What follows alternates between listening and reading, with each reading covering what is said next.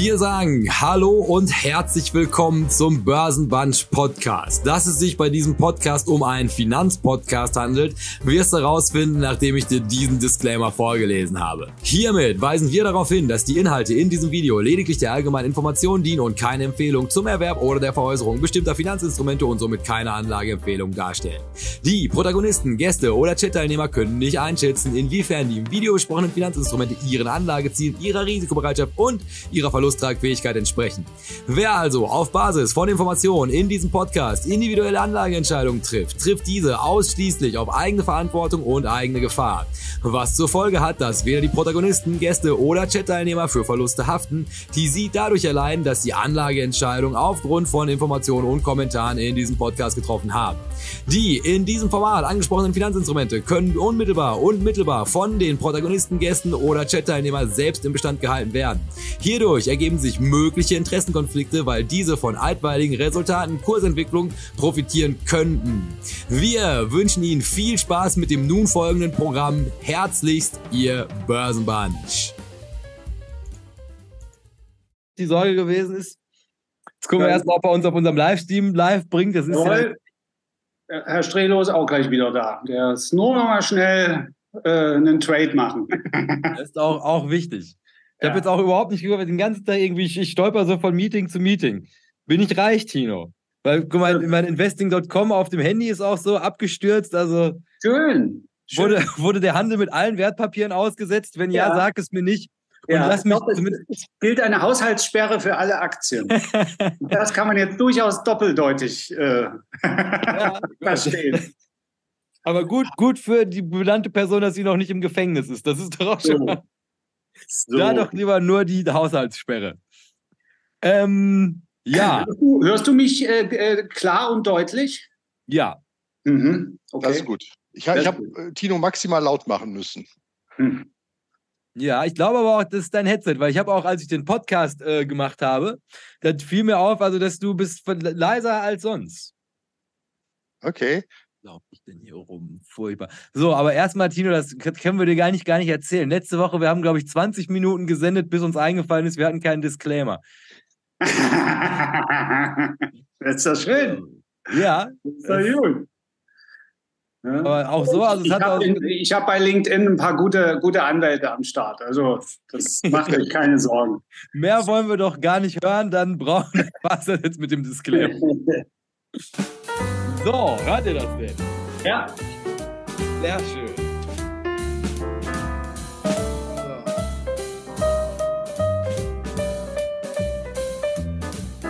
Ah je. So. Und so und so und so habe ich, glaube ich, jetzt alles beieinander. Und ich hoffe, es ist auch das kurze Intro. Einer Stunde. Was? Das werden wir in einer Stunde dann wissen. ja. Aber es ist auch, ist auch noch eine gute Anregung, doch auch mal das Intro in einem einstündigen Format zusammen auf so einer kompletten Wagner-Aufführung einmal einzuspielen. So, hier ähm, Hustensaft, prophylaktisch. Da, da, da, so, ja. alles Gute nachträglich, mein lieber Freund Jay. Ne? Recht, Happy Birthday. Ja, Servus. Das recht herzlichen Dank. Das mhm. freut mich ja sehr, dass das auch hier nochmal gewürdigt wird. In der einzigen Veranstaltung, die wirklich zählt. Nachdem ich ja gestern, ich hätte ja gerne auch gestern Börsenbunch an meinem Geburtstag gemacht, aber da riet mir die Familie dann von ab und dachte, das wäre. Und daran, und daran siehst du, Börse ist letztendlich Soziologie. Börse ist einfach nur das mitmenschliche Durcheinander. Das zwischenmenschliche Miteinander und das mitmenschliche Durcheinander. Ja, ja äh, gleich noch einer hinterher, dann ist das Ding alle. Das finde ich. Hast, du hast noch nie erlebt, dass jemand mit Hustensaft auf dich angestoßen hat, oder? Ach du, eine ne wilde Jugend. Wie heißt denn nochmal hier dieses Pur Purple Lean? Was die, das ist doch auch ein Hustensaft gewesen, oder nicht? okay. Midnight Cola geht auch. Ja. Und sagen Sie mal, oder Tino, sag mal, ist der Herr Strelo bei dir auch eingefroren? Nein. Also, hat, bei, eben, hat sich eben bewegt. aber, aber so ein bisschen, so verpixelt ja. so ein bisschen? Vielleicht ein, ein, ein kleines Verzögern drin, ja, ein kleiner Lag-Effekt. Ja, Düsseldorf bleibt ein schwieriges Pflaster, was die Digitalisierung angeht. Ja, ja gut. Ich glaube, ich, glaub, ich komme nochmal neu rein. Ja, ja, ja doch, jetzt, jetzt, wenn du nah drauf bist, dann, dann sieht man doch äh, verschwommen äh, irgendwie. Und ja, mach, mach mal neu. Ja, über den Server aus Hamburg direkt. Das ist doch, kannst du auch direkt nochmal meine Orders mal günstig ausführen. ja. So, ähm, ja, dann können wir, ich mache mal hier den organisatorischen Teil. Das können wir ja. doch mal erledigen, damit der, der Strehl dann sparen wir ihm Arbeit. Also mhm. erstmal sagen wir Hallo und herzlich willkommen zu Börsenbunch TV. Wie man vielleicht gut erkennen kannte, Zoom hat Updates gemacht. Ich bin mir übrigens auch immerhin noch gar nicht sicher, ob wir irgendwo schon übertragen werden. Das überprüfe ich mal. Naja, reicht mir das natürlich nicht. Aber wir gehen jetzt einfach mal davon aus. Ansonsten hätte wahrscheinlich schon irgendjemand auf meinem Telefon angerufen und Bescheid gesagt, ey, ihr seid nicht live. Naja, also auf jeden Fall für alle Leute, die jetzt durch welchen Zufall auch immer auf diesem Kanal hier gelandet sind. Also heute sind wir vielleicht näher als jemals zuvor an der Materie, denn wie man hier schön sehen kann, Pferderennen. Und dann können wir mal Tino fragen, was der so vom echten Sport weiß. Weißt du, wo hier gelaufen wird? Das ist schwierig. Es gibt in, in Berlin eine ganz traditionelle Pferderennbahn in, in Hoppegarten. Hoppegarten, ne? geiler Name, Berlin. Pferderennen. Die haben es drauf für, für Pferderennen, ja, ja, Hoppegarten. Das ist kein Witz jetzt. Und in Dresden gibt es auch eine. Und da war ich als Kind mit meinem Vater. Und der hat dort Zigarre geraucht und eben ein bisschen gewettet. Aber das sah nicht so aus. Da bin ich ganz ehrlich. Das ist, das ist die Rennbahn aller Rennbahnen. Das ist Kentucky Derby. Oh. Also der, also der große Traum von so Sportwettamateuren wie mir, die, weiß Gott, noch nie eine Sportwette gewonnen haben, wäre aber natürlich mein Geld auch mal beim Kentucky Derby zu verlieren. Ähm, wir in muss Dortmund man, übrigens man, auch eine. Muss man, muss man da so Hüte tragen? Ja, das, das ja. ist auch der mit den Hüten. Aber ich glaube, das wäre nochmal in England dann. Das können wir Ach uns auch nochmal überlegen, wenn wir die ersten, wenn wir die nächsten 100 Euro mit YouTube gemacht haben, dann fahren wir mal nach England und machen das mit den Hüten.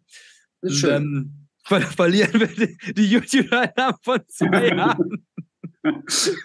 ja, Mützes, aber ja. Na, also egal wie rum. Also auf jeden Fall, also das ist eine Börsensendung und es lohnt sich enorm, diesen Kanal zu abonnieren. Und zwar mit Glocke, damit ihr mitbekommt, wenn hier irgendwas passiert, was eigentlich momentan gefühlt fast undenkbar ist, dass wir nicht auf den Donnerstag übertragen, weil wir den Lauf unseres Lebens haben. Aber es ist auf jeden Fall, also allein um den Kanal wertzuschätzen, nochmal, also lieber Hinweis an diese graue Masse, die das hier guckt und es nicht abonniert, womit ich mich eigentlich auch selbst adressieren muss bei so vielen Kanälen. Aber von der Idee her, das und die, die Kleinen sind doch auch mal unterstützenswert. Also hier könnt ihr guten Gewissens mal ein Abo dalassen und jetzt schon großartiger Zeitpunkt, hier einen Daumen nach oben für dieses Video zu geben. Ansonsten könnt ihr auch einfach mal wieder anfangen, Ehrenkommentare zu schreiben, beziehungsweise also einfach irgendwas hier drunter zu pinnen, damit der Algorithmus merkt, hier ist richtig Action, wie beim Kentucky Derby unter unseren Videos.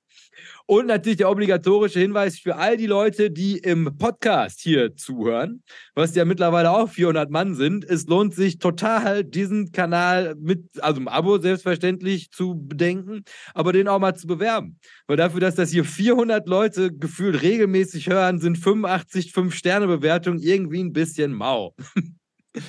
so, also, das war die große Runde auf den Knien. Also selbst so, so YouTuber wie wir, die eigentlich keine Sorge in der Welt mehr haben, sind natürlich noch hier um jeden Zuschauer bemüht. Das zum organisatorischen Teil. Dann, ähm, glaube ich, gibt es organisatorisch kaum noch irgendwas zu sagen. Wir könnten eigentlich direkt mit aktuellen Themen starten. Oder, oder wir schauen in den Chat, um dadurch herauszufinden, ob wir wirklich live sind. Ja, der Strelo, sind wir überhaupt live? der Strelo bei mir die ganze Zeit eingefroren. Oder er bewegt sich einfach sehr wenig heute. Beides, beides würde ich sagen. Also ich, ich, kann euch gut hören, aber das Bild ist irgendwie so Daumenkino-Qualität äh, mit sprunghaften, erratischen Bewegungen. Ja. Äh, keine Ahnung, woran es hier liegt. Ich bin aber auch gerade echt hier erst reingeflogen. Es ist jetzt nicht, dass ich den ganzen Tag unter diesem Chaos arbeite. Ähm, ja, schöne Grüße vom äh, Berufskolleg Opladen, äh, wo ich justamente herkomme. Wichtig, der Strelo mit dem Einsatz verdient. für die Finanzkompetenz. Ja, ich glaube, ich habe die echt gequält. Also äh, es wurde so 13.30 Uhr angefangen und dann wird so langsam draußen auch dunkel und äh, ja, um, um, um, kurz nach fünf war ich fertig mit denen und die mit mir. Oh. Ab zum Glühweinstand. Ja. oh Mann. Ja, wie man sich Berufskollegen so vorstellt.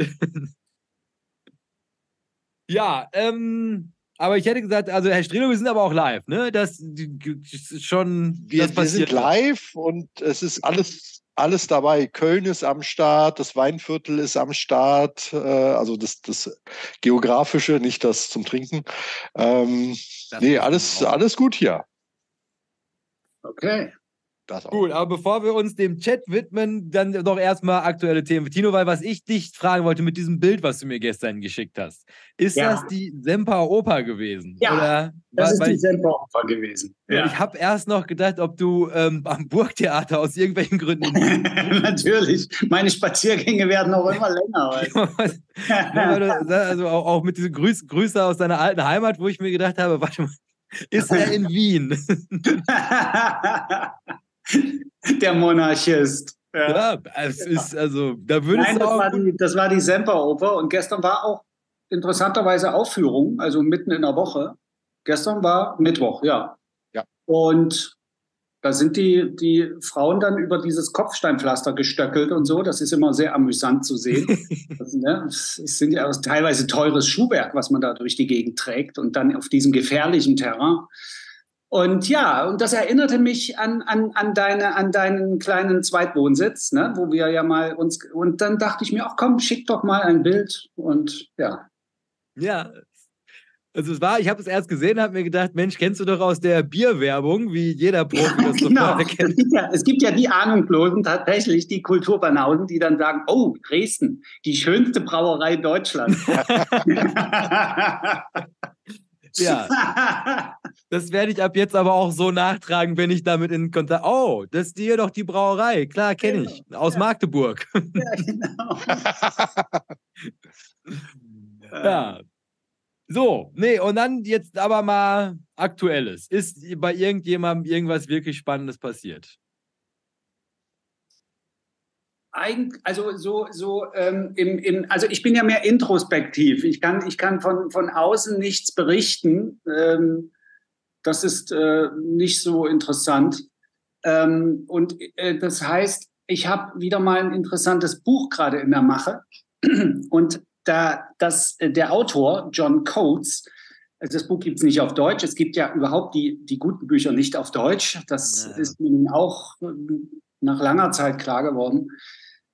Ähm, und der war zwölf Jahre Derivatehändler. Goldman und Deutsche Bank, also die ganzen bösen Adressen. Und ist danach Arzt geworden. Und hat ein Buch geschrieben, The Hour Between Dog and Wolf. Also wenn der Mensch zum Tier wird, und äh, genau darum geht es nämlich, und zwar aus medizinischer Sicht, welche Prozesse beim Trading, beim Investieren in uns ablaufen, und zwar medizinisch betrachtet. Und da fällt mir beim Reden ein, das wäre wirklich ein interessantes, äh, eine interessante Vorlage Weihnachten für den Herrn Dr. Risse. Nur mal so nebenbei. Weil Jetzt, äh, komm, jetzt komme ich ein bisschen den, anekdotisch. Den richtigen Arzt oder den Arztsohn? Das musst den, du nochmal differenzieren. Sagen wir beide. Aber ich meinte, mehr, ich meinte mehr den mit dem wirklichen Doktortitel. Ja. Und weil, weil er vielleicht äh, äh, auch nach der Lektüre sagt, das ist totaler Humbug. Ja, weil ich bin ja kein Arzt. Ich kann das ja nicht beurteilen. Ja? Aber es klingt ähm, sehr spannend. Und äh, da geht es zum Beispiel darum, was Hormone anrichten beim Handeln. Also das sind ja Prozesse, die innerhalb von Bruchteilen von Sekunden ablaufen im Körper und zwar noch schneller, als unser Gehirn überhaupt irgendwelche Befehle geben kann. Es gibt also eine zweite Datenautobahn im Körper und die wird befeuert von Instinkten und die beruhen meistens und oft auf hormonellen äh, Veränderungen. Beispiel, also nur weil es so schön klingt. und für alle Trader im Chat äh, interessant ist, ähm, so als Anekdote. Ähm, er sagt, dass der Dopaminspiegel eine ganz große Rolle spielt beim, Ein beim Eingehen von Positionen. Nicht beim Ausscalen und beim Beenden, sondern beim Beginn, beim Start einer Position. Ähm, und er sagt, im Sportbereich ist das schon seit Jahrzehnten beinahe normal, dass man Dopaminmessungen vornimmt, bevor Profis zum Wettkampf geschickt werden. Und wenn der Dopaminspiegel nicht dort ist, wo er sein soll, da werden die gar nicht gemeldet. Die können muskulär und technisch auf, auf der Höhe sein und sie werden trotzdem für den Wettbewerb nicht gemeldet.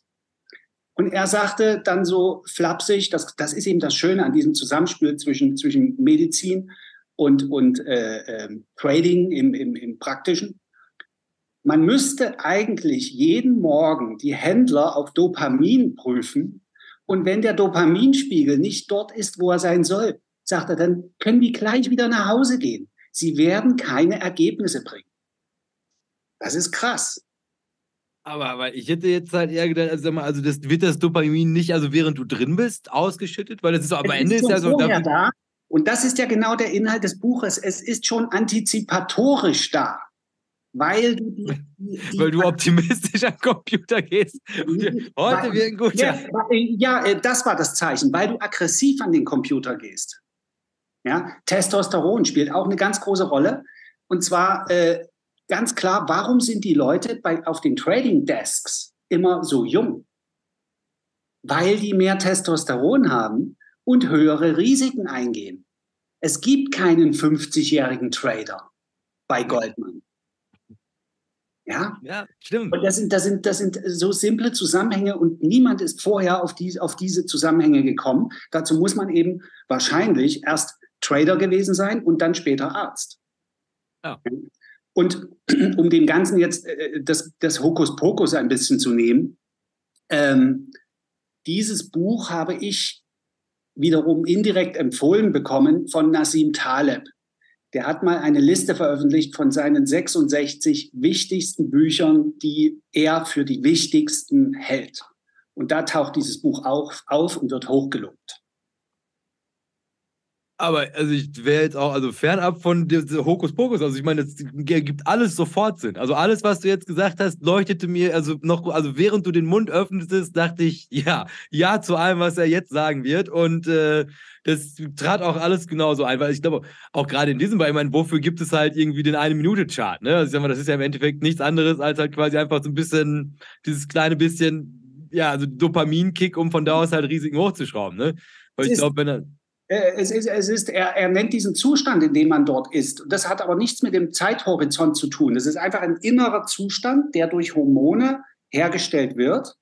Ähm, einfach in Antizipation dessen, was man tut, was man, was man vorhat zu tun. Er nennt das Fight or Flight. Und das sind, das sind Urzustände, in denen wir da sind. Das ist auch, er, er steigt dann auch ins Gehirn ein und hier hinten sitzt das Cerebellum. Das ist das ganz alte Hirn, was überhaupt nicht Ratio hat, sondern nur darauf trainiert ist, Essen ranzuholen und eine Frau zu schnappen. ja, und wegzulaufen, wenn der, wenn der lange Säbelzahntiger um die Ecke so, kommt. Oder, oder wenn der andere Typ äh, auftaucht, der eben mehr Testosteron hat. Ja, dann vielleicht auch wegzulaufen. Also das ist das Cerebellum und ist eben nicht der Neokortex, der erst viel später gekommen ist und der für die Ratio äh, zuständig ist. All das findet man in diesem Buch. Also äh, nicht nur für und dann passiert das und das am Anleihenmarkt und so weiter. Und er beschreibt dann, wie die Trader reagieren innerlich und was sie tun. Er hat das ja selber zwölf Jahre erlebt. Und dann steigt er ein in die pure Theorie und erklärt das Ganze medizinisch, wie, warum das stattfindet im Körper. Und äh, Taleb hat natürlich, weil er selber Optionshändler äh, ist, schon seit vier Jahrzehnten, hat natürlich gesagt, er hat den ganzen Börsenquatsch ausgeblendet und hat sich nur auf das Medizinische konzentriert. Logisch, er, er weiß ja, wie es geht. Ja. Aber für Leute, die gar nichts wissen von beiden Disziplinen, ist es spannend. Ja, musst du mir nochmal, schreib das mal nachher, das pinnen wir hier drunter, ich kaufe das auch direkt. Ich bin ja jetzt erstmal nochmal mit äh, Gregory Zachary, da mit Man Who Solved the Market beschäftigt ja, wahrscheinlich. Ja, die nächste, die nächste äh, Geschichte. Ne? Bist du mit, mit äh, ähm, Chancellor durch? Mit Chance, also das, also hat so eine gewisse Eintrittsbarriere, weil es halt in so einem eher wissenschaftlichen Englisch verfasst ist. Aber irgendwann bist du drin und dann kannst du es auch nicht mehr weglegen, weil es halt einfach wirklich, wirklich bahnbrechend ist. Also ich komme mit einem schweren Trauma da raus. Also es ist jetzt nicht so, dass ich mir irgendwie denke, hey, das bin dadurch optimistischer, aber wann, wann werde ich schon optimistischer von, je mehr man liest, desto schwieriger wird es. Wie bei so vielen Dingen im Leben. Ja, ja. Aber das nochmal, also explizit, ähm, also ein Fund in der Waage. Toll, tolles Buch. Also wirklich, also muss man gelesen haben. Und das sage ich auch nicht über allzu viele Bücher. Ist auch auf meiner Liste und, und gibt es eben auch äh, wieder mal äh, bezeichnenderweise nur auf Englisch. Ne? Wobei ich dazu übrigens auch was, was äh, sagen kann. Äh, ich habe ja nun wieder angefangen, Englisch zu lesen und ich bin, weiß Gott, kein, kein äh, ich hatte das in der Schule anderthalb Jahre und habe das danach immer nur so ein bisschen am Rande verfolgt, die englische Sprache. Ähm, und da ist mir was Interessantes aufgefallen, weil da habe ich mich auch mit beschäftigt. Warum mache ich das und wie mache ich das am besten? Und ergibt das überhaupt Sinn, dass ich jetzt auf Englisch lese? Gerade weil ich Englisch gar nicht kann. Interessanterweise ergibt es sogar großen Sinn, denn da ich nicht alle Wörter kenne, konzentriere ich mich auf die Essenz der Botschaft. Während ich beim Faust und beim Schiller und bei äh, irgendwelchen anderen jede Nuance feststelle und jedes Komma äh, äh, beurteile, bin ich beim Englischen durch meine Unkenntnis in der Lage, die Essenz zu erfassen. Und das bleibt natürlich viel, viel öfter hier drin. Das war auch interessant, weil ich mich gefragt habe, macht das überhaupt Sinn, was ich mache, dass ich das auf Englisch lese? Es macht großen Sinn. Absolut. Ich meine, allein irgendwie einen Satz mal irgendwie zwei, dreimal zu lesen. Ich meine, das ist ja auch das Tolle an dieser also wirklich hohen Philosophie. Ne? Ich meine, das ist alles auf Deutsch, aber du liest den Satz ja trotzdem vier, fünf Mal. Ne? Und genau. dann halt, und aber allein dadurch, dass du ihn halt so oft und versuchst ihn immer wieder auf ein neues, was möchte der mir damit sagen?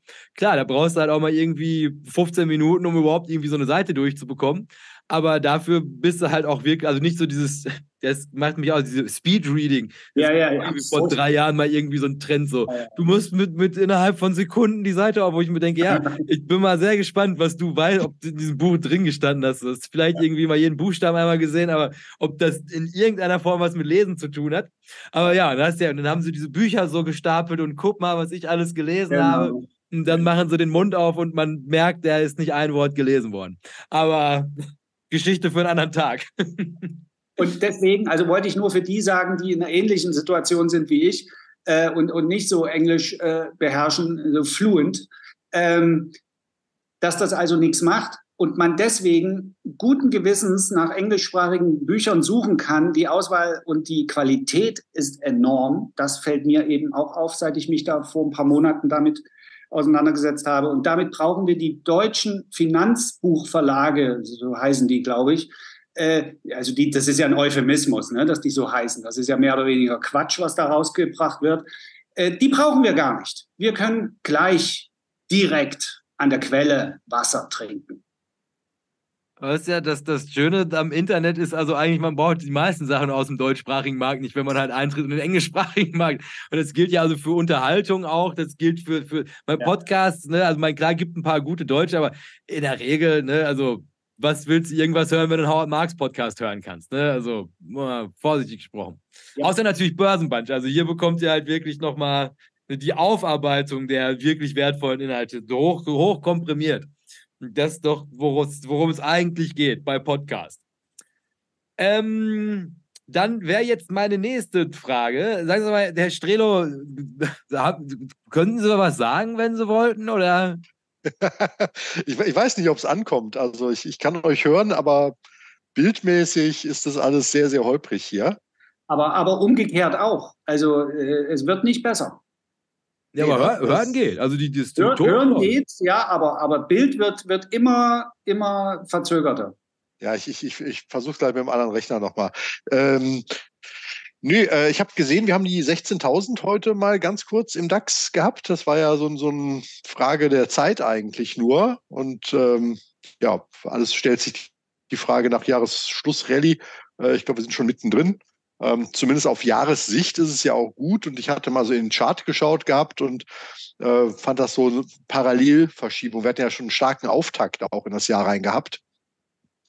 Und das sah jetzt irgendwie doch sehr, sehr ähnlich aus. Und ja, ich bin da, glaube ich, versöhnlich optimistisch, äh, was die Märkte angeht.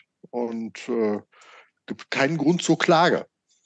Nee, nee, gibt es auch nicht mit, mit Blick auf den Kalender, weil keiner will seinen Bonus äh, noch riskieren äh, von den großen äh, Jungs und Mädels. Und äh, deswegen wird das so dahin plätschern. Ich denke, dass da nichts mehr nachkommt. Und dann werden wir so ungefähr aus dem Jahr gehen. Und eigentlich geht es doch jetzt viel mehr um das nächste Jahr.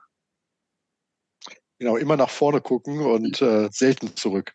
Ja, nein, das ist ja, also ich wüsste jetzt auch nicht, wo das Geld für die Rallye herkommt. Also wie Tino schon sagt, also wer jetzt noch Bock haben sollte und sich noch ein bisschen das Bonus-Dopamin zu holen für die letzten sechs Wochen. Oder ob man da nicht einfach mal, das ist ja auch ein spektakuläres Jahr gewesen, muss man ja auch mit dazu sagen. Also wenn man sich das Depot so anguckt, also es ist ja gefühlt alles, also bis auf so ein paar Ausreißer. Also was mir jetzt mittlerweile auch, was die Lektion, die ich gelernt habe, ist, also du kannst das Angebot verknappen, wie du möchtest. Wenn keine Nachfrage da ist, dann wird der Preis auch einfach konsequent weiter fallen. Mit lieben Grüßen, Grüßen an meine Ölposition. Und äh, das, ja, also äh, wenn man irgendwie einen Grund suchen würde, wieso es der Wirtschaft zukünftig schlecht gehen sollte, dann verfolgt einfach mal den Ölpreis. Seit ich investiert bin, sehe ich dieses Trauerspiel tagtäglich und es wird auch nicht besser. Und da können die also den, den Hahn zudrehen, wie sie wollen. Die können also auch diese ganzen Brunnen wieder abbauen. Wenn keiner das Zeug haben möchte, dann wird der Preis auch nicht steigen. Dann, und das haben wir vielleicht heute auf Twitter gesehen, das fand ich auf jeden Fall nochmal, also war das, also die Charts meiner Woche mit den Buybacks, also wie dramatisch jetzt diese Buybacks abnehmen, sobald dieses billige Geld weg ist. Und äh, da natürlich nochmal diese eine Million Euro Frage ist, weil also diese astronomischen, also ich meine, man weiß, es ist ja Milliardenbeträge, die da reingehen.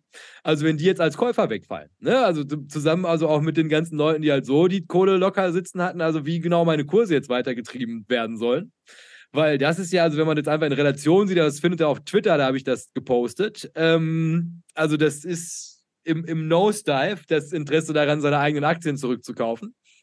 Und das ist natürlich auch mal ein ganz schlechtes Zeichen, ne? weil, also, weil das ist ja auch so eine also absolute, also per pervertierte Entwicklung dieses günstigen Geldes gewesen, dass halt ein Großteil dieser Kurssteigerungen alle darauf zurückzuführen sind, dass die ihre Aktien zurückgekauft haben.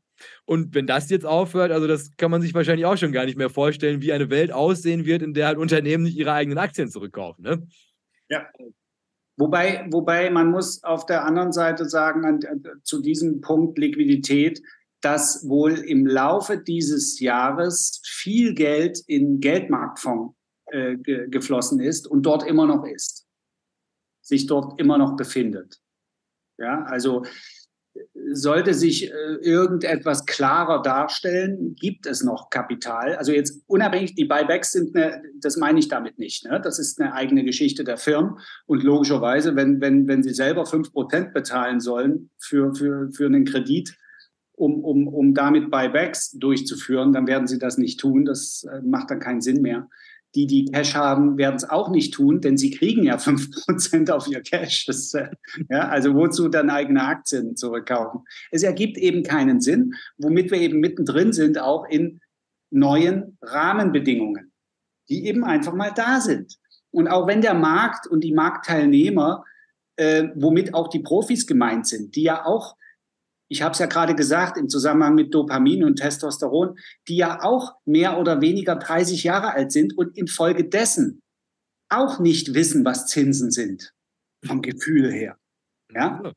Also ähm, das, das, äh, deswegen, es ist dieser, dieser, dieser Wechsel, der braucht eine Weile, bis das wirklich verstanden wird. Effekt. Ja, ja, genau. Und, und das, das gilt auch für Gewohnheiten. Ne? Das, das braucht eben auch eine Weile. Und äh, deswegen äh, ist da noch nicht dieser, dieser, dieser Effekt da, diese Auswirkung, die wir eigentlich auch erwartet haben im, im, im Laufe der letzten Monate. Es ist immer noch genügend Geld fließt. Äh, in, in, da sind wir ja eigentlich mittendrin heute im Thema. Wie viel Geld fließt denn in Aktien-ETFs? Das werden wir ja dann gleich sehen. Und wenn das immer noch viel ist, dann wissen wir, warum die Märkte dort stehen, wo sie stehen, obwohl die Daten gar nicht mehr so sind wie vor zwei oder drei oder vier Jahren. Ne, aber ich denke auch, also mein, die Frage ist ja, also kommt es wieder zurück? Ne? Mein Geldmarktfonds, klar. Ne? Also meiner liegt es wahrscheinlich auch so, ah, trockenes Pulver und dann huschen wir die Tage wieder rein. Aber die Rahmenbedingungen, also entwickeln sich jetzt nicht unbedingt förderlich. Ne? Und wenn du halt jetzt die Unternehmen guiden siehst, also sieht ja jetzt nicht irgendwie so aus, dass sie sagen, Mensch, glorreiche Zukunft steht uns ins Haus. Und aus diesem Grund warten wir jetzt nur darauf, halt günstig wieder in Unternehmen mit enormem Zukunftspotenzial zu investieren. Ja. Ähm, und also auf der Grundlage, also wieso nicht in den Geldmarkt lassen? Ne? Und dann halt auch gerade, wenn die Zinsen, also wenn die FED jetzt tatsächlich, also die Plateau gefunden hat, dann jetzt nochmal schnell die Anleihen mitnehmen, weil das sind jetzt halt vielleicht wirklich die guten Coupons. Also meine Europäische Zentralbank fängt ja jetzt auch schon an, so ein kleines bisschen zu winseln und zu sagen, ah, wir wissen nicht, wie, wie belastbar das alles noch ist. Und äh, vielleicht ist es das jetzt auch schon gewesen. Ja. Und dann tänzeln wir jetzt noch irgendwie durch dieses Jahr und dann werden wir uns aber noch zurückerinnern an die guten Zeiten. Ne? Weil Howard Marx jetzt letztens so ein Interview gewesen, ich glaube vom letzten Freitag. Da hat er auch gesagt, also er könnte sich vorstellen, also dass jetzt halt die nächsten zehn Jahre so zwei bis vier Prozent. In der Range wird es sich bewegen. Ach, da gebe ich, gebe ich dir nachher nochmal einen Newsletter rüber vom Herrn Hussmann. Das, der geht ähnlich an dieser Rand von der Verteilung, also statistischen Verteilung von Renditen. Ja, schön. Ne, das ist ja Marx auch. Wenn, wenn Marx sagt, die letzten Jahre hatten wir 10 Prozent oder, oder 15 Prozent und im Mittel hatten wir 10 Prozent, dann muss es zwangsläufig in den nächsten, in der nächsten, im nächsten Jahresabschnitt weniger sein. Da, sonst würde man den Mittelwert ja nicht, sonst würde der sich nach oben bewegen. Ne? Genau. So, das, ähm, das habe ich dort auch gelesen, dass also die, die Renditen für Aktien von der Theorie her und von ihrer statistischen Verteilung her geringer erwartet werden. Ob das dann so ist, ist eine ganz andere Frage. Ja. Ah, aber bei 5% Yield will ich auch nicht ins Glas spucken. Das ist auf jeden Fall ein entspanntes, entspanntes Anlegen so. Ja. Ähm, und dann möchte ich jetzt erstmal, jetzt sehe ich zum ersten Mal, dass der Strelo trägt ein grau gestreiftes Hemd. Ich habe gerade hatte so, ein, so ein tolles Satin-Hemd an. Das, so nee, das ist ein, ein, ein, für die Kamera ganz furchtbarer Moré-Effekt. Äh, du bist etwas breiter gestreift, Jay. Und ja. äh, Tino hat die Streifenmail nicht gesehen, die wir nicht versendet haben. Ach ja, ich wollte sagen, ne? nie bekommen. Ja. ja, gut. Aber es ist auf jeden Fall 80% Wahrscheinlichkeit, dass du mit einem blauen Hemd richtig liegst. Das ist eigentlich, wie die Kleiderschränke aussehen. Zwei von drei ist auch schon gut. Also na gut, wir haben die Streifenbreite auch nicht, das ist, das heute stimmt gar nicht. Aber ist ja auch nicht, es ist eine sehr individuelle Folge. Wir haben ja auch also ganz individuelle Portfolien dabei, ganz viel, unglaublich viele tolle Einsendungen. Weil ich habe nämlich nur noch ein Thema, was ich gerne ansprechen wollen würde. Und das würde ich jetzt einfach nochmal hier rein und dann könnt ihr euch mal, könnt ihr euch mal dazu äußern. Die Bundesregierung hier zu Lande, Deutschland, gibt keine Inflation-Linked Bonds mehr raus. Stellt mhm. das jetzt ein, für immer. Oder zumindest temporär. Mhm. Was soll mir das denn jetzt sagen? Das ist ja wohl eine Riesensauerei. Jemanden wie ich, so der, der so deutsche Tipps kaufen wollen würde. Und ich glaube, jetzt gibt es halt noch welche, die laufen bis 2055, äh, will ich sagen, oder 44. Ich glaube 44. Und dann kannst du keine äh, deutschen Linker mehr kaufen. Wer geht denn da auf einmal davon aus, dass die Inflation wohl überhaupt nicht im Griff ist?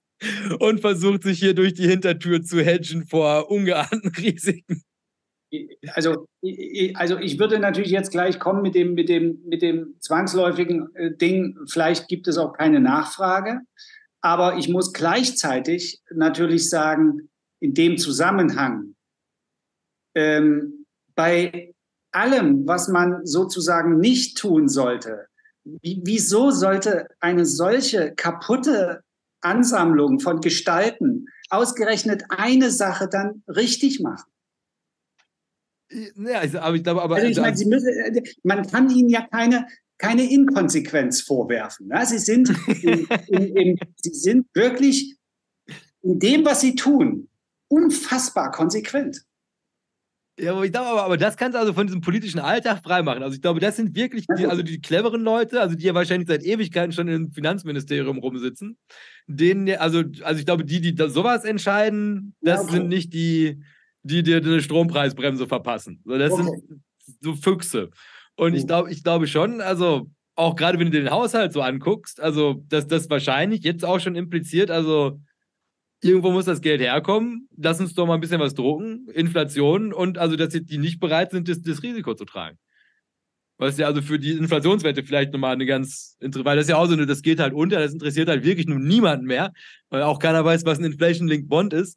Aber das ist ja wirklich so eine News, die, also, also so Donnerhall durch den Raum eigentlich.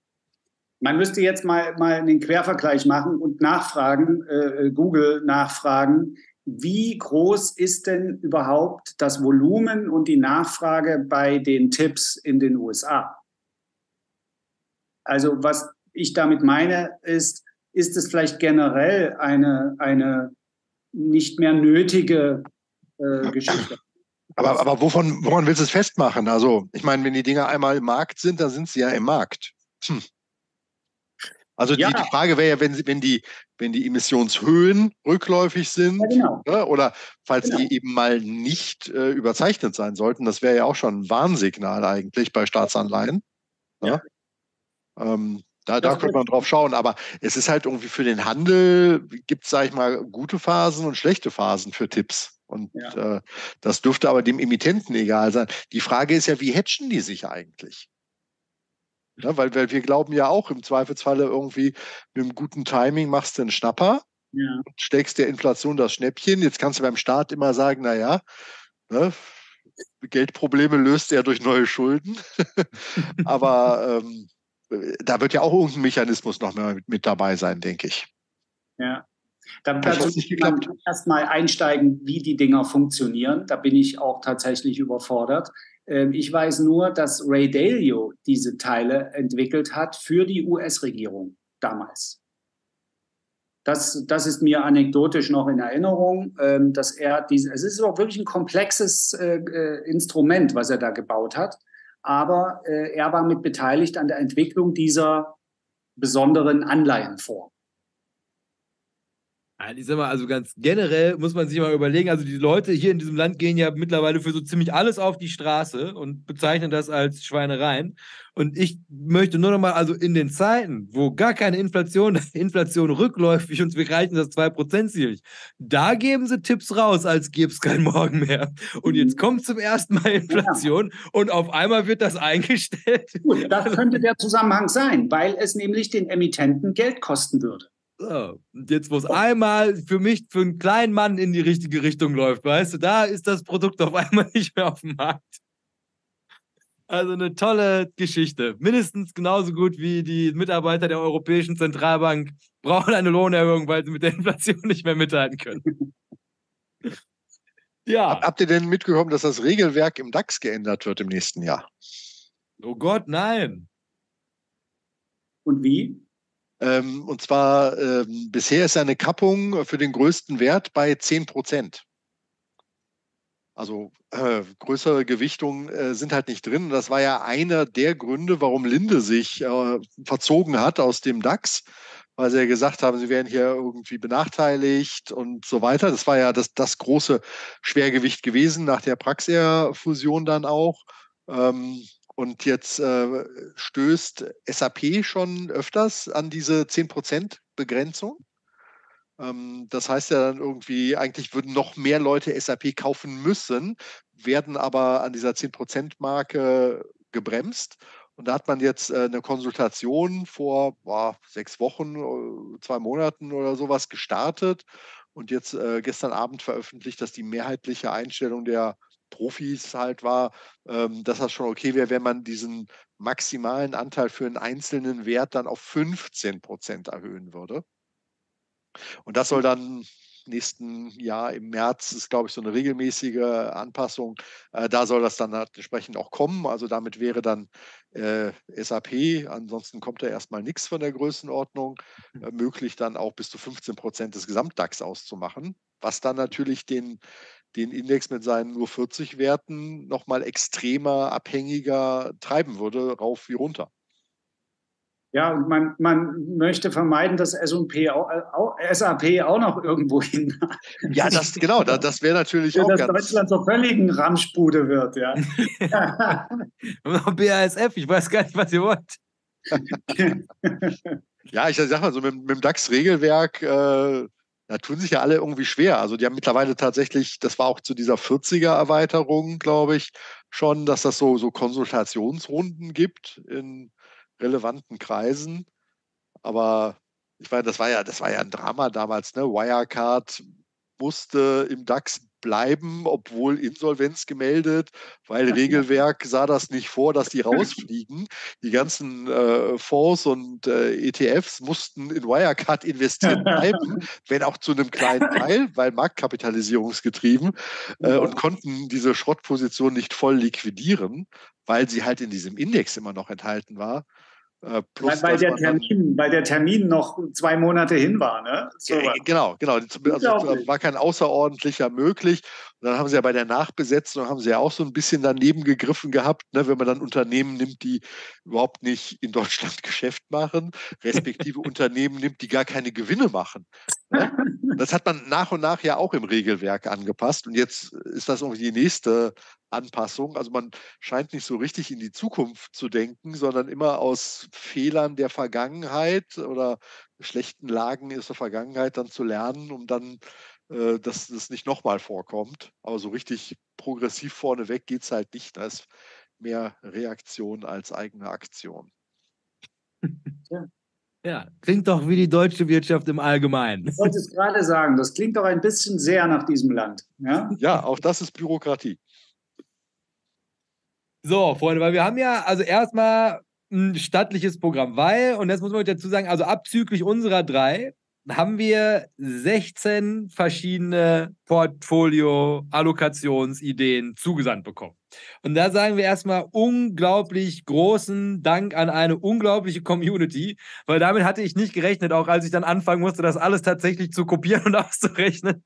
Ich hatte eher mit zwei, drei gerechnet, aber selbstverständlich soll es daran nicht scheitern. Und, und das kommt jetzt, also das schaffen wir hoffentlich noch vor der Podcast-Pause. Wir haben auch noch, also verschriftlicht bekommen, wieso das so ist, wie es ist, in zwei Fällen. Und allerspätestens bei Hardwick, den ich hier nochmal grüßen möchte, ähm, ist quasi die Aufforderung, das zu verargumentieren. Das ist in so einem Fragenkatalog geendet, der also einen riesen Mehrwert stiftet, gerade für junge Menschen. Und den fangen wir gleich mal an. Aber davor kann Herr Strelo noch mal einmal schnell wertvolle Dinge aus dem Chat vorlesen, während ich hier schon mal eine PowerPoint-Präsentation vorbereite. Sehr gut. Ja, also wir grüßen auf jeden Fall den Hanseat. Ähm, ne, ähm, kannst du noch mal kurz mit dem Marx-Buch winken? Dann würde er ja. seinen ausländischen Gästen eine Freude machen, falls er überhaupt noch am Start ist. äh, dass, dass ja, ja. will die vertreiben. Ja. Die deutsche Börsensendung.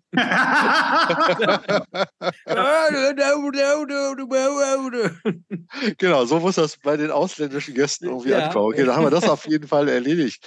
Ähm, Nichts haben sie gelernt, die Deutschen aus ihrer Vergangenheit. Ja, Willi spottet, ob wir heute über die DDR-Leitung senden würden. Äh, das geht sicherlich in meine Richtung. Ich hoffe, dass es besser geworden ist. Ja, ist es. Äh, ihr, ihr, seid auf jeden Fall auch flüssiger hier. Woran es liegt, naja, schauen wir dann irgendwie mal. Ähm, Warren Buffett kauft schon wieder und bittet die SEC, nichts zu veröffentlichen. ja, das habe ich mitbekommen. Starke, starke Aktion. Ja, und vor allem auch, das ist, ist auch so, ne? Also die, das, das, der darf das geheim halten.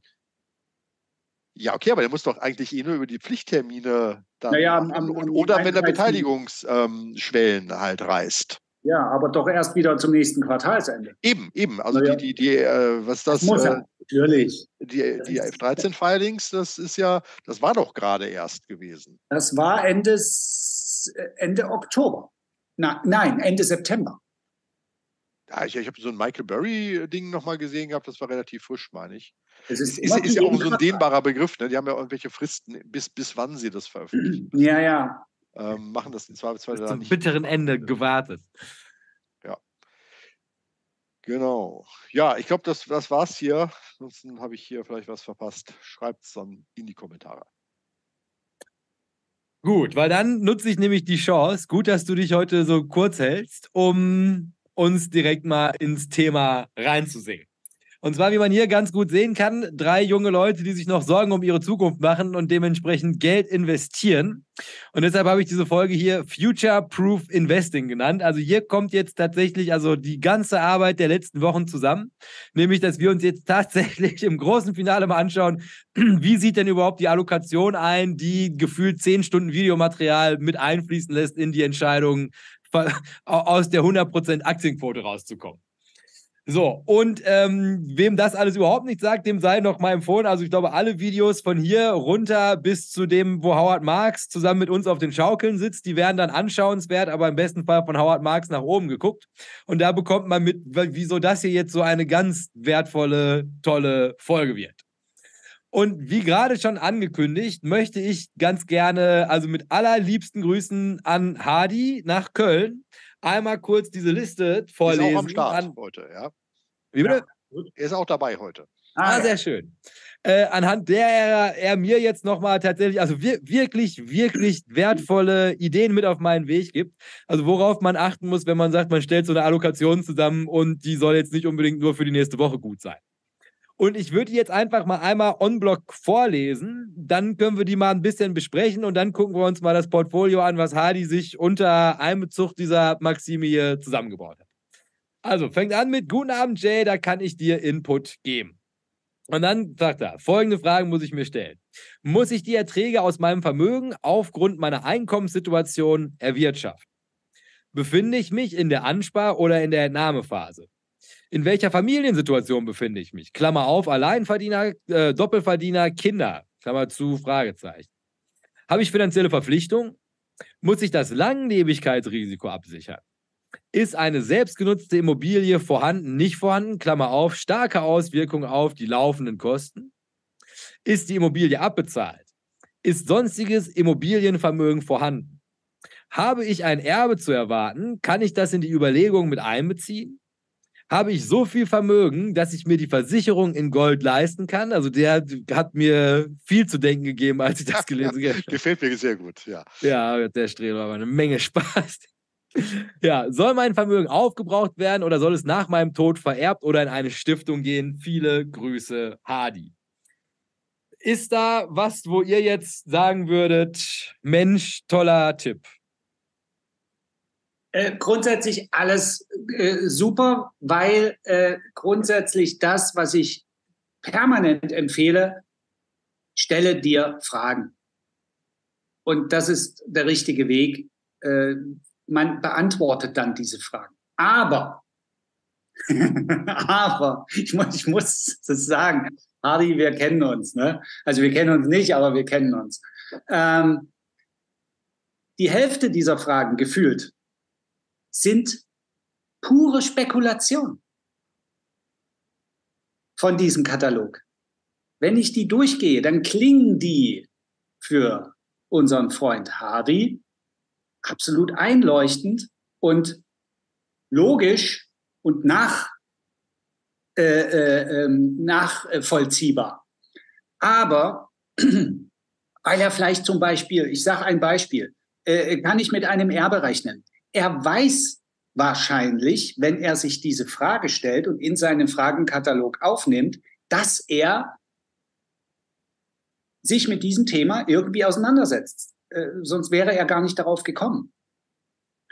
Das bedeutet, dass viele dieser Fragen, wenn man die jetzt eins zu eins auf eine andere Person übertragen würde, komplett spekulativ sind. Und deswegen ist es wieder so eine sehr individuelle, schwierige äh, Geschichte, diese Fragen als Blaupause zu nehmen, als Anregung, um sich überhaupt fragend der Komplexität anzunähern, ist es wunderbar. Fragen sind immer der Beginn einer Reise. Das merken wir übrigens schön an Kindern. Kinder stellen permanent Fragen. Und du könntest sie eigentlich rechts und links jeden Tag permanent, weil sie nerven nur. Ja? Nichts wissen die.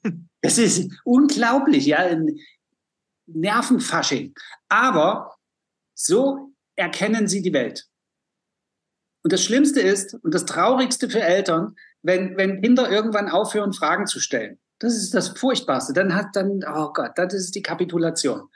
Ähm, dann, hat, dann, dann hast du nichts falsch gemacht, aber dann ist es eben so. Und ähm, deswegen finde ich es gut, sich mit Fragen an ein Thema grundsätzlich anzunähern. Ja, das kann man schriftlich machen, das kann man aber auch, ähm, übrigens, Technik macht es möglich, das kann man auch im Gespräch mit sich selbst machen.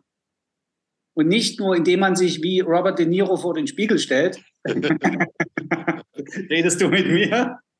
Sondern indem man ein Diktiergerät äh, äh, nimmt, äh, ne? also eine, eine, ein, also Apple bietet sowas, dass man spricht und das wird als Text übersetzt, instantan. Und ähm, in dem Moment kannst du tatsächlich mit dir selbst reden. Ja? Und äh, das ist grundsätzlich der richtige Weg. Aber wie gesagt, die Hälfte der Fragen vom Hardy würde ich in den Bereich der Spekulation äh, einordnen, weil sie komplett mit Unsicherheit behaftet sind.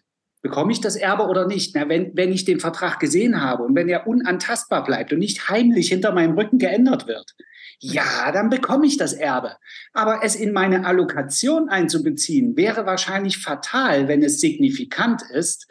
Denn die Tante in Düsseldorf, wenn die aus einem Starrsinnigkeitsanfall äh, mit ihren 95 Jahren im, im Senioren, in der Seniorenresidenz von Omega Healthcare in Florida dann auf einmal ihren Anwalt anruft und sagt, der muss raus, den will ich nicht mehr. Ähm, dann, dann, dann kannst du damit gerechnet haben, wie du willst. So, das meine ich mit Unsicherheit. Aber auf jeden Fall zeigt es ja auch, und das ist wichtig, äh, jede Situation ist individuell.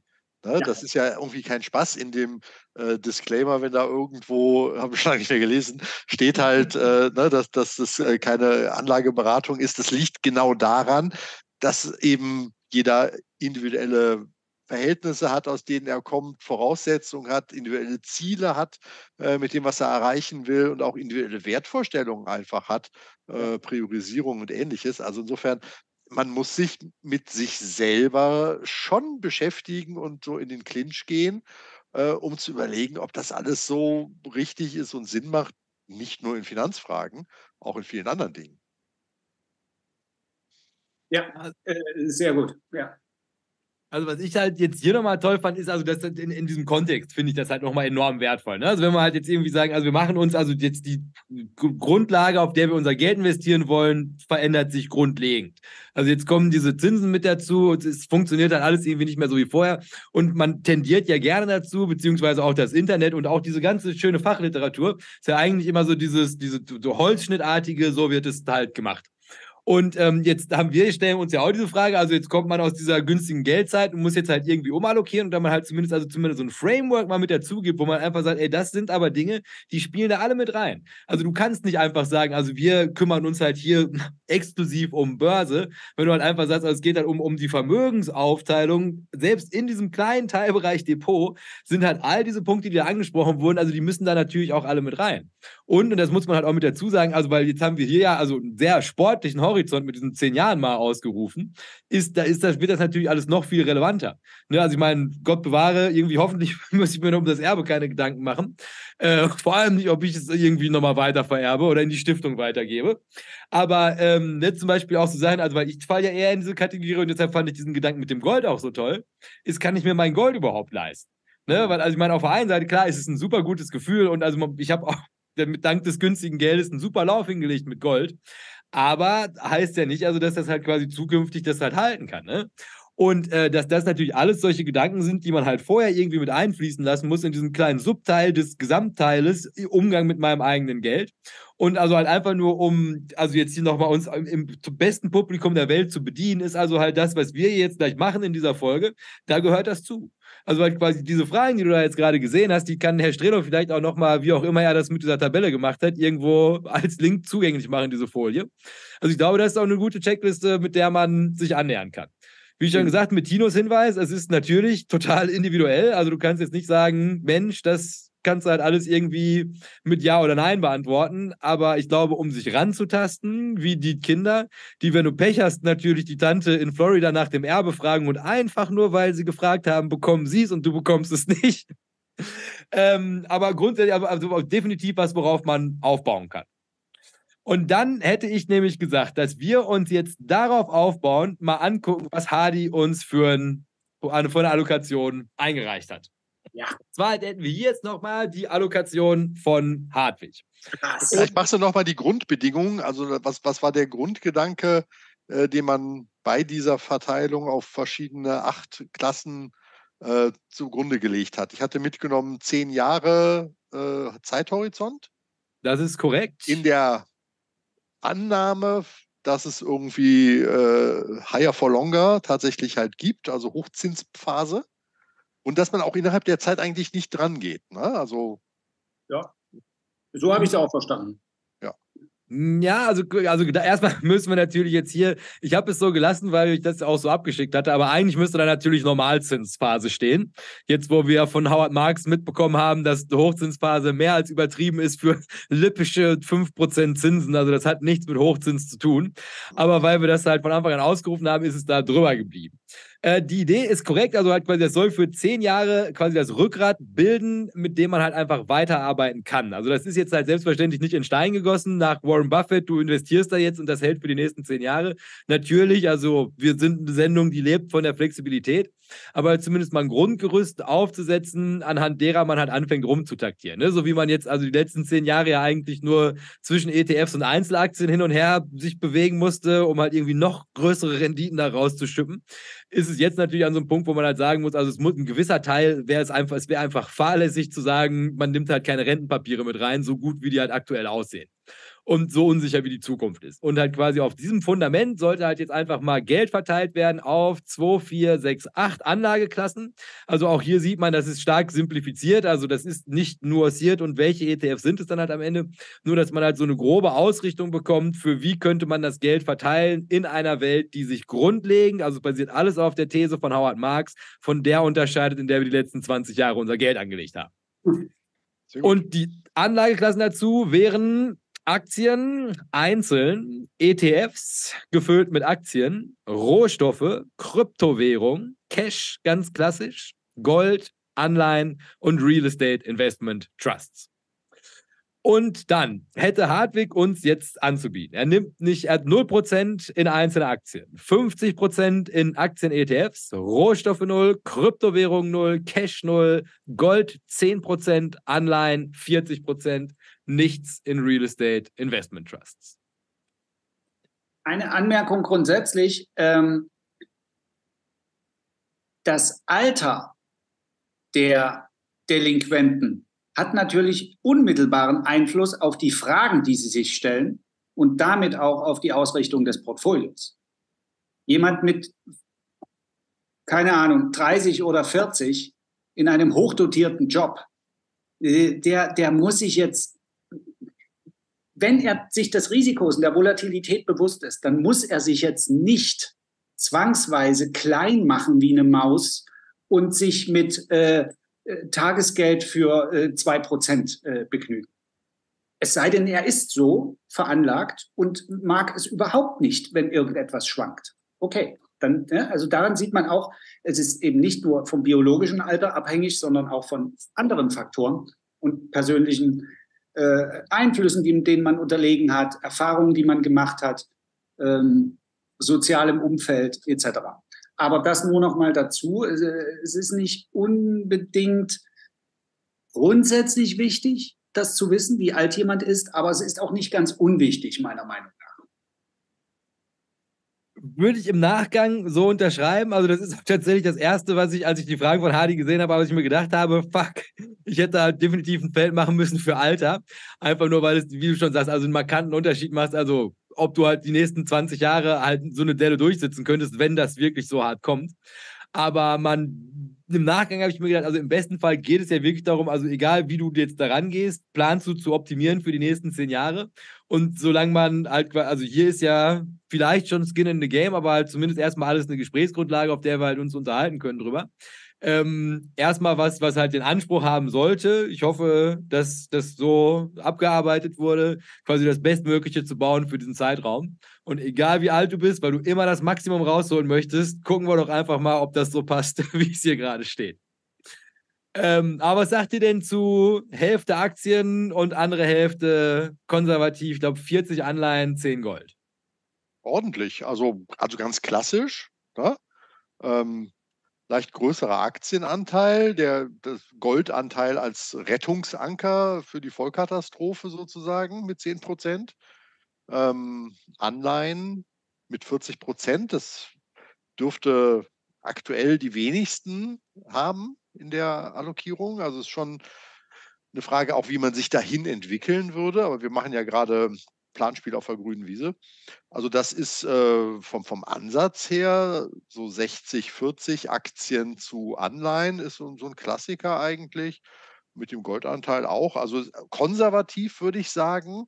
Und doch in der äh, Offenheit für die Chance, dass Aktien am Ende die überlegene Anlageklasse sind. Und Aktien meint in dem Falle Aktienindizes, äh, sprich große ETFs und nicht irgendwie der Einzelwert, weil das ist mit einer Perspektive zehn Jahre schon sehr, sehr mutig, dort ähm, auf dieses Pferd zu setzen äh, mit äh, entsprechendem Volumen. Das ähm, dürfte selten aufgehen, dass einer für zehn Jahre vorhersagen kann, dass das äh, die beste oder eine sehr, sehr gute Wahl ist. Einzelwerte. Ja. Ähm, äh, Tino ja jetzt nochmal auf all die Leute eingehen, die Aktiensparpläne gerade laufen haben. Nein, das Artikel wohlgemerkt. ne, irgendwie, der entsprang der, der logischen äh, Analyse, aber es ist, es ist okay. Äh, es ist ja alles erlaubt. Ja? Ähm, es war eine tolle, tolle Diskussionsrunde. Es war aber auch schön, du warst irgendwie so drei Wochen abgetaucht, kommst, hämmerst das Ding rein und sofort so alle in Aufruhr. ja. Ähm, äh, äh, ich, also ich finde das Depot richtig gut. Ich weiß auch so gewissermaßen aus, aus der Ferne um die Umstände, in denen sich da Hardy befindet. Ich weiß nicht nur, dass er viel Rad fährt im Kölner Umland, sondern ne, auch so. Ähm, warum er zum Beispiel keine Reads hat, das kann auch jemand, der ihn nicht kennt, leicht erraten. Ja, wahrscheinlich hat er eine eigengenutzte Immobilie, denn das tauchte ja in seinem Fragenkatalog auf. So, also man darf durchaus ein bisschen ähm, mitspielen. Ähm, ich sage nicht, wie, wie alt ich ihn schätze. Das überlasse ich jetzt der Fantasie. Ähm, ich halte den Aktienanteil immer noch für ganz schön zünftig. Ähm, und ich habe heute mal, deswegen gucke ich so zur Seite, ähm, mal das Jahr, die, das Jahrzehnt 2000 bis 2010, also das sind dann elf Jahre, aber äh, im Sinne von End of, äh, End of Year, ähm, habe ich mal so die Renditen, das war ja ein wildes Jahrzehnt, und wenn du dann mit 50 Prozent äh, ETFs unterwegs bist auf Aktien, dann ist das ein wilder Ritt. Und je nachdem, wie alt man ist und wie risikoaffin oder avers, hm, ne, also ich lese nur mal so die Endrenditen vor. 2000 minus 9 Prozent, S&P 500. 2001 12 Prozent. 2002 22 Prozent. Alles Minus. Alles Minus, ja, bitte. Äh, 2003 26 Prozent plus. 2004 knapp 11 Prozent plus. 2005 5 Prozent plus, 2006 16 Prozent plus, 2007 5,5 Prozent plus, 2008 fast 40 Prozent minus. Das wäre dann das Ende der, der 10-Jahres-Phase, ja, ganz gefährlich. Äh, 2009 25 Prozent plus und 2010 knapp 15 Prozent plus. Also, beziehe das mal auf die Hälfte deines Depots. Ja, Ne? Ich weiß, die Kölner sind Frohnaturen, ne? aber das musst du erstmal mitmachen können. Aber grundsätzlich ein solides Depot. Weil ich kann dir die Frage nach dem Anwalt natürlich direkt beantworten, nämlich nach Gottfried Heller ist es ja 100 minus dein Alter, dann hast du deinen Aktienanteil, dann wird er also 50 sein. Und der Rest würde ja dann dementsprechend. Das, das ist derselbe Unsinn wie bei Sportlern. Äh, äh, 220 minus Lebensalter ist dein Maximalpuls. Na klar, erzähl das mal einem mit 40 Zigaretten am Tag und, und, und ständig besoffen. Der kippt ja schon die Hälfte des Pulses aus dem Latschen. Ja? Das, ist, ja. Das, sind, das, sind ja, das sind ja nun äh, äh, Tipps vom, vom Bauernkalender hier, Abriss, ne? der früher bei Omi immer hing. Ja. Was man sagen muss, Tino, für Kneipensport gelten andere Regeln. Ja? Steigst du ein mit dem 220er. Nicht jeder kann Profi sein im, im, im Verzehr von Alkohol wie Charles Bukowski. Ja, so. ja es ist auf jeden Fall auch eine, eine hohe Kunst, die des ja, Sports. Das muss trainiert werden. Ja? Das kann nicht einfach so. Ja. Nee, aber ich sag mal, also ansonsten zufällig, äh, Tino, für den Anleihenanteil, der ja auch wesentlich war mit 40 Prozent. Ja, ja. Hast du ähnliche äh, Renditeaussagen dazu? Ja. Parat oder, oder im Bauch oder im Kopf oder so? Äh, warte, ich muss noch. Weil das ist ja die spannende Frage. Äh, mhm. Ist, es ist der Anleihenanteil der Risikohedge für die Aktien. Also nach dem Motto, wenn die Aktien schlecht laufen, dann laufen die Anleihen aber stabil äh, und bringen halt auch eine vernünftige Rendite. Die muss jetzt nicht zweistellig sein unbedingt. Ja, ähm, ich habe hier, das ist übrigens eine Grafik, die können wir vielleicht das nächste Mal, äh, schicke ich die zu und vielleicht kann man die aufbereiten. Ich bin in so einer Sache nicht mächtig und dann können wir diese Renditen über diese zehn Jahre, das waren ja wilde zehn Jahre, aber keiner sagt, dass wir nicht die kommenden zehn Jahre auch Wildnis äh, durchqueren. ja? ähm, das können wir vielleicht mal durcharbeiten und dann auch mit, mit, mit Gesamtrenditen. Es sind die Kurzläufer dabei, es sind die Langläufer dabei bei den Anleihen und es sind die REITs dabei. S&P, Kurzläufer, Langläufer. So, ich kann die Kurzläufer benennen. Das waren im Jahr 2000, das ist jetzt blöd, weil wir hatten, ne, die, die Zahlen von eben sind jetzt nicht mehr so richtig im Kopf, aber ich lese sie mal vor und es beantwortet wunderbar äh, äh die Frage. 2000 knapp 6 Prozent plus. 2001 3,4 Prozent plus. 2002 1,6 Prozent plus. Das waren die drei Jahre, wo der S&P knapp äh, 50, knapp 60 Prozent runter ist.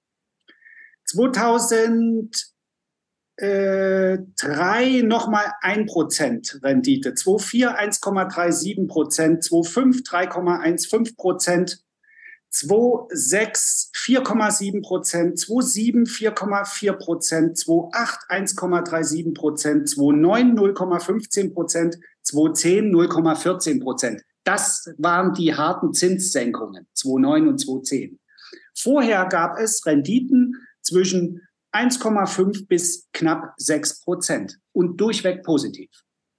Ja, ja, durchweg positiv, aber nie zweistellig. Ne? Also das, das erlebst du da halt dann auch nicht.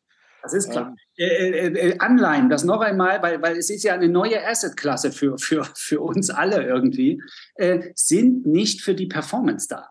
Sie sind für die Stabilität genau. und die Senkung der Volatilität da. Dass das in den letzten drei Jahren, wo Anleihen so furchtbar abgeschmiert sind, nicht funktioniert hat, liegt nicht an dem Konstrukt Anleihen, sondern liegt an einer manipulativen Politik der Zentralbanken. Und einem völlig geistesgestörten Kapitalmarkt. Ja, klar. Ne? Die, die Aber die Voraussetzung hat die Liquiditätsschwemme der Zentralbanken geschaffen. Ja. ja. Aber äh, man, man, man darf überrascht sein über die Renditen der, der Kurzläufer. Ach, wenn wir schon dabei sind, komm, wir machen noch schnell die Langläufer, okay? Ja, komm. Äh, äh, weil hier kommen wir nämlich jetzt in die zweistelligen Bereiche. 2000 knapp 17 Prozent plus, 2001 5,5 Prozent plus, 2002 15 Prozent plus, 2000 3 0,38 Prozent plus, 2004 4,5 Prozent plus, 2005 2,8 Prozent plus, 2006 2 Prozent plus, 2007 10 Prozent plus, 2008 20 Prozent plus, 2009 Zinssenkung minus 11 Prozent, 2010 8 Prozent plus. Merkt ihr was? Wir haben völlig verlernt, was Anleihen überhaupt können. Ja, und, und äh, in, ja. in, der ersten Phase als auch in der Finanzkrisephase, da ist es tatsächlich die gegenteilige Entwicklung. Nicht im vollen Umfang, ja. aber doch deutlich dazu. Und das ist ja die gewünschte Stabilität, ähm, die man halt reinbringen möchte. Ich leite das gleich weiter in die Gruppe, dann könnt ihr das verarbeiten. Jawohl. Ja, das machen wir auf jeden Fall, das nächste Woche nochmal, weil das ist am, auch gerade mit den Annahmen, die man so auf die Zukunft treffen könnte, glaube ich, kann man sich doch guten Gewissens wohlfühlen mit den Langläufern, was das spekulative Element im Portfolio angeht. Ähm, aber ich hätte fast gesagt, einfach nur mit Blick auf die Uhr. Sollen wir dann hier schnell eine Podcast-Pause? Also nicht nur mit einem großen Cliffhanger auf, also wir haben noch ganz viele spannende. Also erstmal haben wir jetzt eine ganz tolle Einschätzung, makroökonomisch, vom Börsenfred, die wir jetzt verlesen werden, bevor wir dann, glaube ich, 15 oder so Depots angucken können.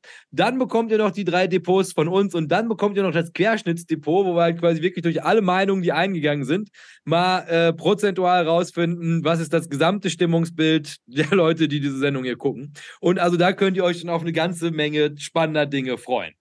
In diesem Sinne hätte ich gesagt, macht euch jetzt erstmal ein schönes Wochenende. Ähm, genießt das letzte November-Wochenende, so wie ich das verstanden habe. Und dann ist ja jetzt fast auch schon Weihnachten. Und vor dem Hintergrund würde ich sagen, sehen wir uns am Montag in alter Frische zum zweiten Teil dieser Sendung wieder.